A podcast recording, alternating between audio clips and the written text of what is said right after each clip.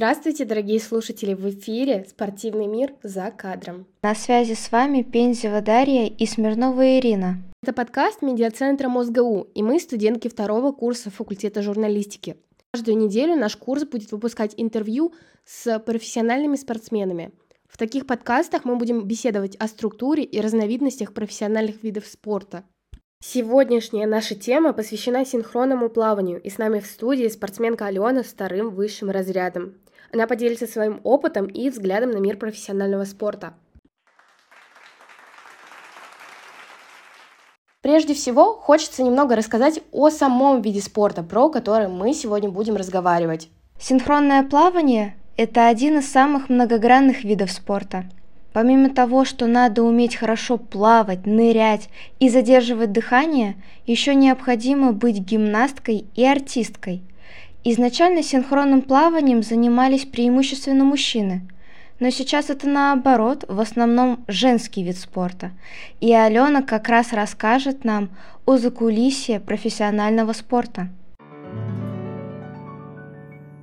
Для начала мы хотим познакомить вас с нашей гостьей. Алена, расскажи немного о себе. Откуда ты вообще, сколько лет занималась спортом, чем занимаешься на данный момент? Всем привет! Как вы уже поняли, меня зовут Алена. Я из Москвы. Спортом я занималась приблизительно 7-8 лет, в период с 6 до 13-14 лет. В данный момент я учусь и работаю. В настоящее время я не интересуюсь каким-либо видом спорта. Я могу придерживать свою фигуру как-то в зале, но чем-то конкретным я не увлекаюсь. Подскажи, а где учишься? Как тебе нравится вообще учеба? А связана ли она как-то со спортом тоже? Учусь я в финансовом университете при правительстве Российской Федерации. Спортом это никак не связано. Конкретно мое направление — это управление цифровыми инновациями. Ну а теперь, когда мы поближе познакомились и узнали несколько фактов о тебе, я предлагаю перейти к основной теме нашего сегодняшнего подкаста. И у нас к тебе уже есть несколько вопросов. Ален, я часто слышала о том, что синхронное плавание плохо влияет на детский организм. Тренировки очень изнуряют, и сил на учебу совсем не остается. Подскажи, так ли это, и как тебе удавалось совмещать учебу и профессиональный спорт? А, по поводу данного утверждения я не согласна с этим, что спорт плохо влияет на организм ребенка, так как, по моему мнению, спорт будет в любом случае положительно влиять на здоровье, организм, ну, естественно, если не учитывать какие-то либо травмы. Насчет учебы я согласна с этим, если вы занимаетесь профессионально, очень трудно будет совмещать, и единственный выход — это будет переход в спортивную школу. Собственно говоря, синхронное плавание вот в дальнейшем будет тема. Я бросила, потому что уже было тяжело совмещать с учебой, а переход в данную школу спортивную я не готова к этому была. Подскажи, пожалуйста, а как-то учителя вообще давали поблажки тебе, так как ты занималась спортом? А, в период начальной школы большинство учителей, ну, насколько я помню, у нас было один-два преподавателя, были, если честно, недовольны, недовольны тем, что я пропускаю занятия, и, ну, если у меня были какие-то неудовлетворительные результаты, то предлог к этому был, потому что я пропускаю и занимаюсь плаванием. В, уже когда я пришла в среднюю школу, там же учителя, наоборот, гордились тем, что я занималась, старались меня поддерживать, как-то помогать внеурочно, представляли мне какие-то материалы и помогали как могли. Ален, а у тебя был какой-то предмет, который тебе безумно нравился, но ты из-за соревнований или просто из-за тренировок не могла приходить на них?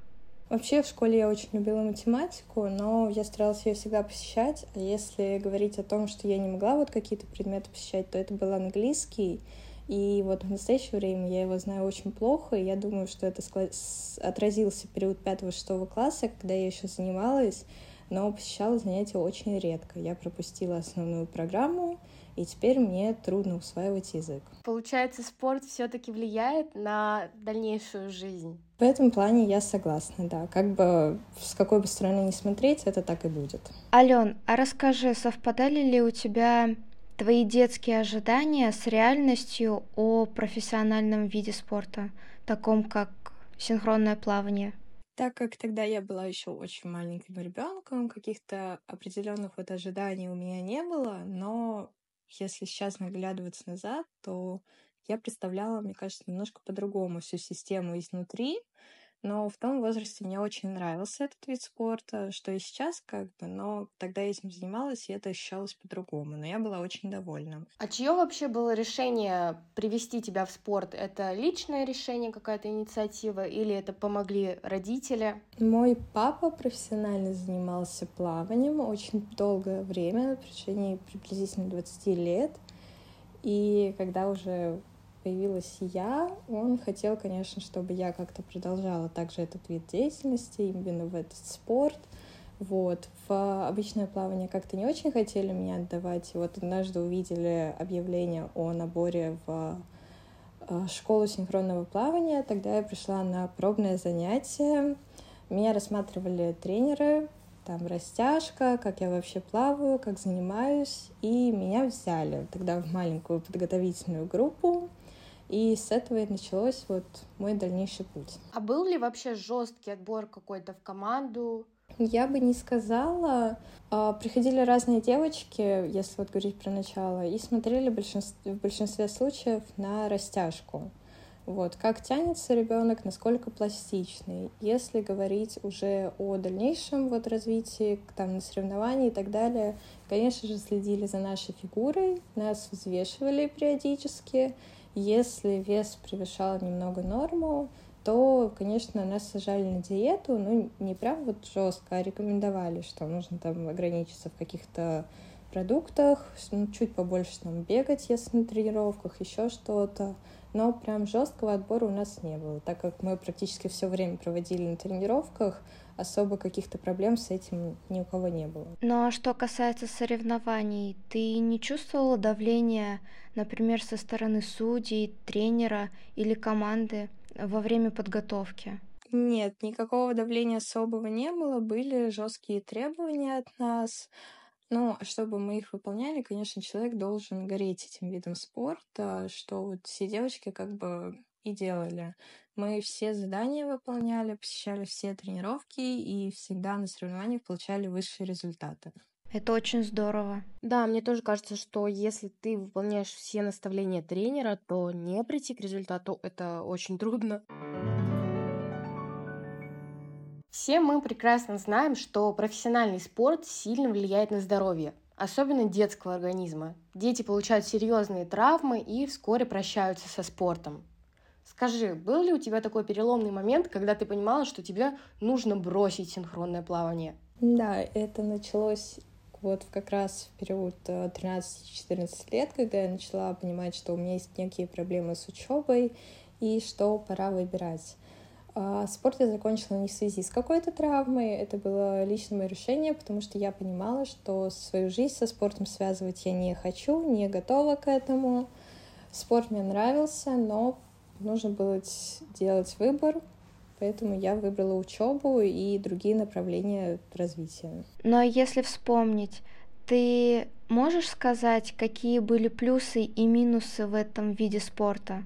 Уже глядя зрелым, взрослым взглядом на свою детскую какую-то мечту? Для себя я бы выделила исключительно плюсы в этом виде спорта, так как научил он меня самодисциплине, самоконтролю, работе в команде, также управление эмоциями, правильно принимать победы и поражения. Если это были поражения, то это, конечно же, была мотивация а, в том плане, чтобы я лучше занималась, лучше относилась к тренировкам, следила за тем, как я выполняю задания тренера. Ну и также это какой-никакой здоровый образ жизни и закаленный организм. Сейчас я очень благодарна этому, я практически не болею, у меня все хорошо со здоровьем. Я исключительно благодарна этому виду спорта. А жалеешь ли ты о том, что когда-то бросила, и хотелось ли тебе вообще вернуться в спорт? Я не раз задумывалась над этим вопросом, но скорее нет, чем да. В настоящее время я понимаю, что я не вижу себя как спортсмена. То есть в детстве это очень хорошо отражается на ребенке, так как он не сидит без дела, он э, всегда будет занят чем-то, учиться чему-то, но в настоящее время я бы не была готова к такому количеству физической нагрузки. А если бы сейчас тебе бы предложили заняться синхронным плаванием, ты бы подумала все-таки или бы все равно бы отказалась? Скорее отказалась. Этот вид спорта мне до сих пор очень нравится. Восхищаюсь нашими спортсменками на соревнованиях, но не мое. Я бы не смогла заниматься сейчас. Да, мне кажется, для профессионального спорта нужна вообще огромная сила воли. Ну, как видишь, у Алены она есть. И она смогла найти в себе силы даже отказаться от этого во благо самой себя. И это тоже очень здорово. Когда мы с детства занимаемся спортом и резко прекращаем свою карьеру, в голове появляется масса вопросов. Например, как жить дальше, чем заниматься в свободное время. Алена, подскажи, пожалуйста, как э, сложилась твоя жизнь после профессионального спорта? Может, у тебя появилось какое-то хобби или все время у тебя уходит на работу или учебу? Если говорить про конкретно тот момент, когда я закончила заниматься, скорее я посвящала себя учебе и свободному времени. Я часто гуляла, проводила время с друзьями, так как все, ну, время до того, как я занималась, мне этого не хватало. Времени, так скажем, на личную жизнь практически не было. Вот, сейчас же я полностью отдаю себя учебе и работе. Я хочу развиваться в сфере вот инноватики, цифровизация, вот все, что это происходит в мире. Мне это очень интересно. И также я сейчас увлекаюсь э, веб-дизайном. Я прохожу отдельные курсы и стараюсь вот полностью занимать свое время какими-то полезными вещами, ну, полезными для моего развития. А с кем-то из команды по синхронному плаванию ты поддерживаешь контакт? К сожалению, нет. Я общалась очень долгое время с одной девочкой. В целом нас в команде моего возраста было всего четверо. И вот с одной девочкой очень хорошо дружила продолжительное время, но мы стали расти, интересы стали меняться, и наше общение прервалось. А сейчас, к сожалению, мы даже не имеем контактов друг друга, так как менялись номера телефонов, соцсети, и, к сожалению, не могу найти этого человека, хотя очень интересно было бы узнать, как сложилась жизнь. Да, мне кажется, это очень частая история, когда судьбы расходятся после профессионального спорта. Ты начинаешь работать, учиться, а люди, возможно, продолжают свою карьеру или тоже находят себе другие хобби. Ален, а занимаешься ли ты сейчас каким-то видом спорта? Или, может быть, тебя он интересует в эстетическом плане? Скорее, спорт меня сейчас интересует в эстетическом плане. Я могу ходить периодически в зал, поддерживая свою фигуру, но чтобы вот профессионально нет. И сказать честно, со времен вот моего детства я очень обленилась в этом плане, и заходить ходить в спортзал я заставляю себя через силу. А сейчас хотелось бы услышать напутственное слово от Алены, будущим спортсменам. Перейдем к вопросу, в каком же возрасте, по твоему мнению, стоит начинать спортивную карьеру? И если не секрет, во сколько начала ее ты? Как я уже говорила, я начала заниматься спортом с 6 лет.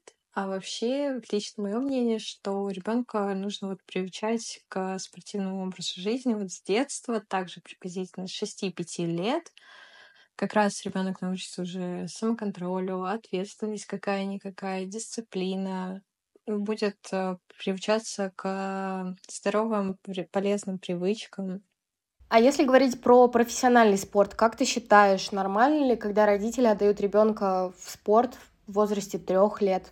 По моему мнению, три года — это еще совсем рано, а вот именно если говорить про профессиональный, то это уже с возрастом приходит. Сначала вы просто обучаетесь каким-то базовым вещам, конкретно в вашем виде спорта.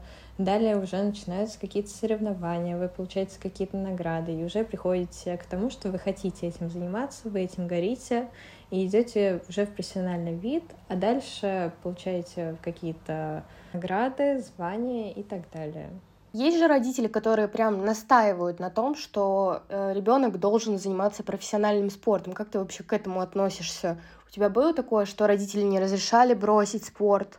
А, когда ребенок еще совсем маленький, я думаю, что он не особо осознает, хочет этим он заниматься или нет. Но когда ребенок уже переходит в подростковый возраст и осознает, что это не его, я считаю, что родители не вправе заставлять, потому что не будет никакого желания в этом развиваться и так далее. Это будет потраченное время впустую, А если рассматривать мой случай, то вы будете еще чем-то жертвовать ради того, чего вы не хотите толком.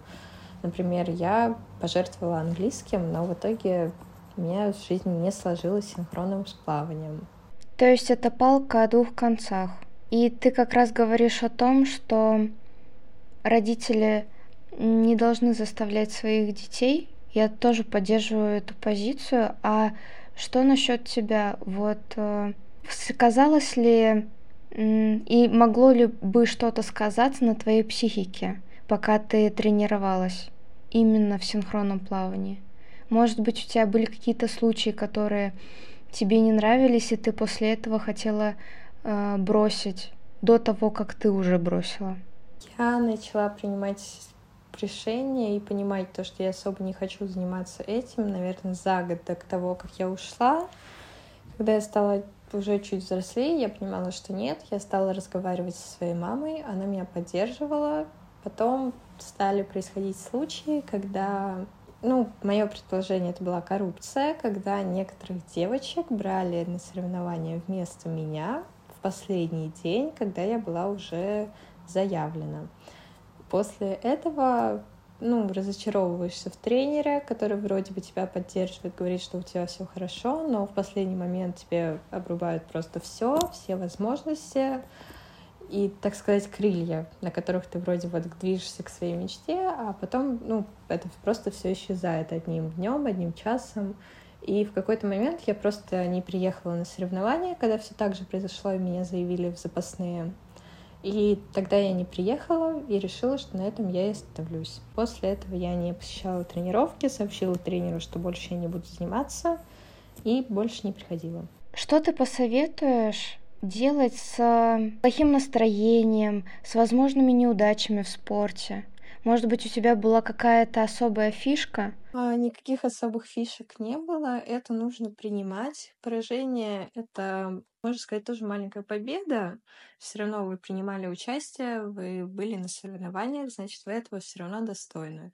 Поражение нужно принимать вот как мотивацию, стремиться к чему-то большему, значит, нужно пересмотреть свои отношения, нужно чуть больше заниматься, стараться, и тогда у вас все точно получится. Но расстраиваться из-за этого никак нельзя. Нужно держать себя в тонусе и идти к своей цели. А было ли такое, что ты проигрывала в каких-то соревнованиях и начинала тренироваться прям еще активнее, еще усерднее, еще больше во вред уже здоровью? Нет, таких случаев не было. Я просто качественнее подходила к своей работе, потому что я понимала, что на тренировках в каких-то местах я могу халтурить. И я старалась более ответственно подходить а, к заданиям тренеров, чтобы у меня все получалось, чтобы на выходе на соревнованиях у меня был хороший результат, а не тот, от которого я бы могла расстроиться. То есть лень здесь все-таки не прокатит? Да, если вы хотите получать награды, идти в большой спорт, то нужно вкладывать в это все свои силы.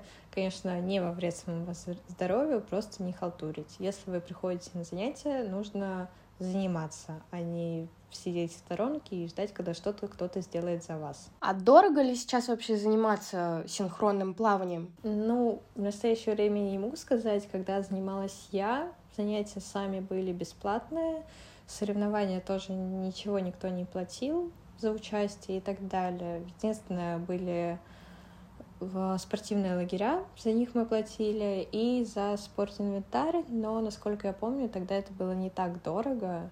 Конечно, ценник хороших брендовых вещей, которые нужны в целом для спорта, там купальники, очки, шапочки, они чуть выше среднего были, но это терпимо. Какой ценник сейчас, если честно, я боюсь представить. А в будущем ты бы отдала своего ребенка в синхронное плавание или в какой-то другой вид спорта? Да, я полностью уверена, что мои дети будут заниматься каким-то видом спорта.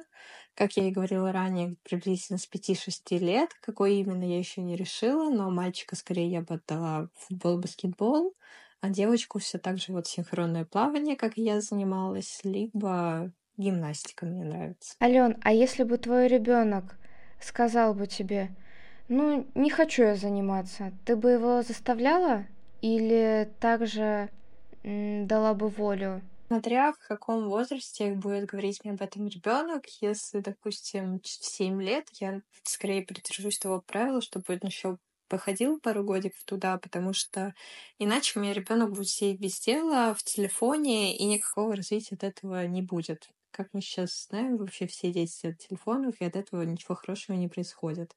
Если начнет уже в каком-то подростковом возрасте, там приблизительно в 11 лет, понимать, что это не его, я, конечно, поддержу, и мы найдем какое-то другое занятие, где он может развиваться, то, что ему будет больше по душе. То есть ты предпочитаешь все-таки отдать ребенка на спорт, чем на ту же самую математику? Да, я считаю, что спорт будет чуть вот прививать другие привычки детям, нежели вот уроки в школе или дополнительные задать занятия.